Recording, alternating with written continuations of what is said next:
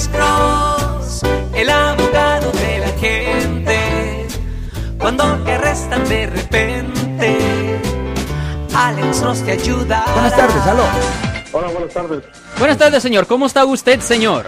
Muy bien, una pregunta. Sí, A mí señor. me agarraron eh, su licencia Sí, ¿En cuál ciudad, señor? ¿En cuál ciudad? en, en Daly City. En Daly City. So, esto va a ir al condado de San Mateo, la corte de Redwood City, señor. Ajá. Eh, correcto. El problema es que yo eh, acabo de terminar con el Cherry y estoy yendo al- a, la escuela de, de manejo por tomar. Sí, so le dieron un cargo de manejar bajo la influencia de alcohol. Ok. Correcto. Eh, ahora que me agarré un policía, me agarré el mismo policía que me agarró la vez pasada. Uh-oh.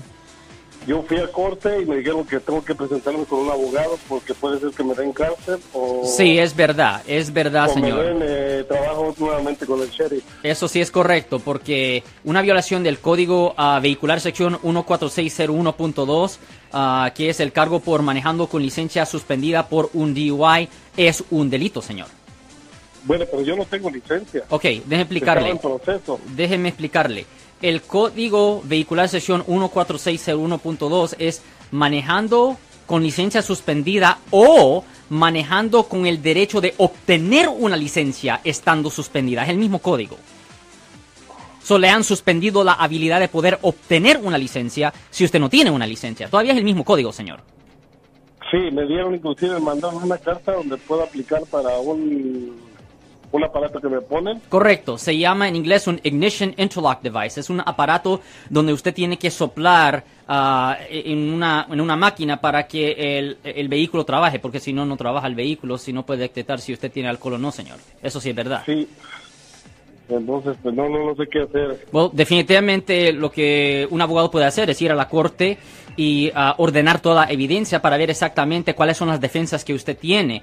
Obviamente yo recomiendo que usted hable con un abogado penalista, que pida una cita con un abogado penalista lo más pronto posible, porque especialmente si usted todavía estaba en probación o libertad condicional por su caso previo, ah, le pueden agregar castigo adicional. Si usted quiere, nos puede dar una llamada a nosotros en nuestra oficina al 1-800-530-1800. Pero lo peligroso en un caso así no es tanto el nuevo cargo de manejar con el derecho de manejar estando suspendido. Es más, lo más peligroso es porque usted todavía estaba en probación y la corte a su discreción le puede violar su probación, señor.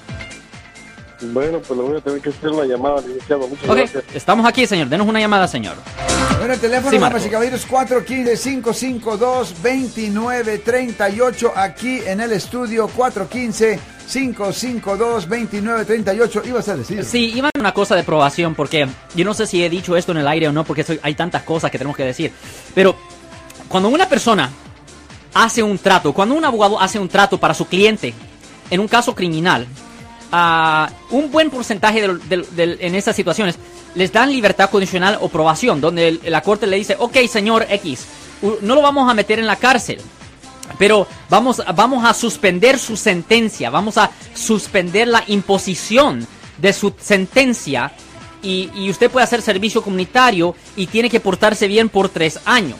Pero si usted viola los términos de su libertad condicional, la corte a su discreción lo puede meter automáticamente en la cárcel por la sentencia máxima de la ofensa. Por ejemplo, para un primer DUI, la sentencia máxima es seis meses en la cárcel condado.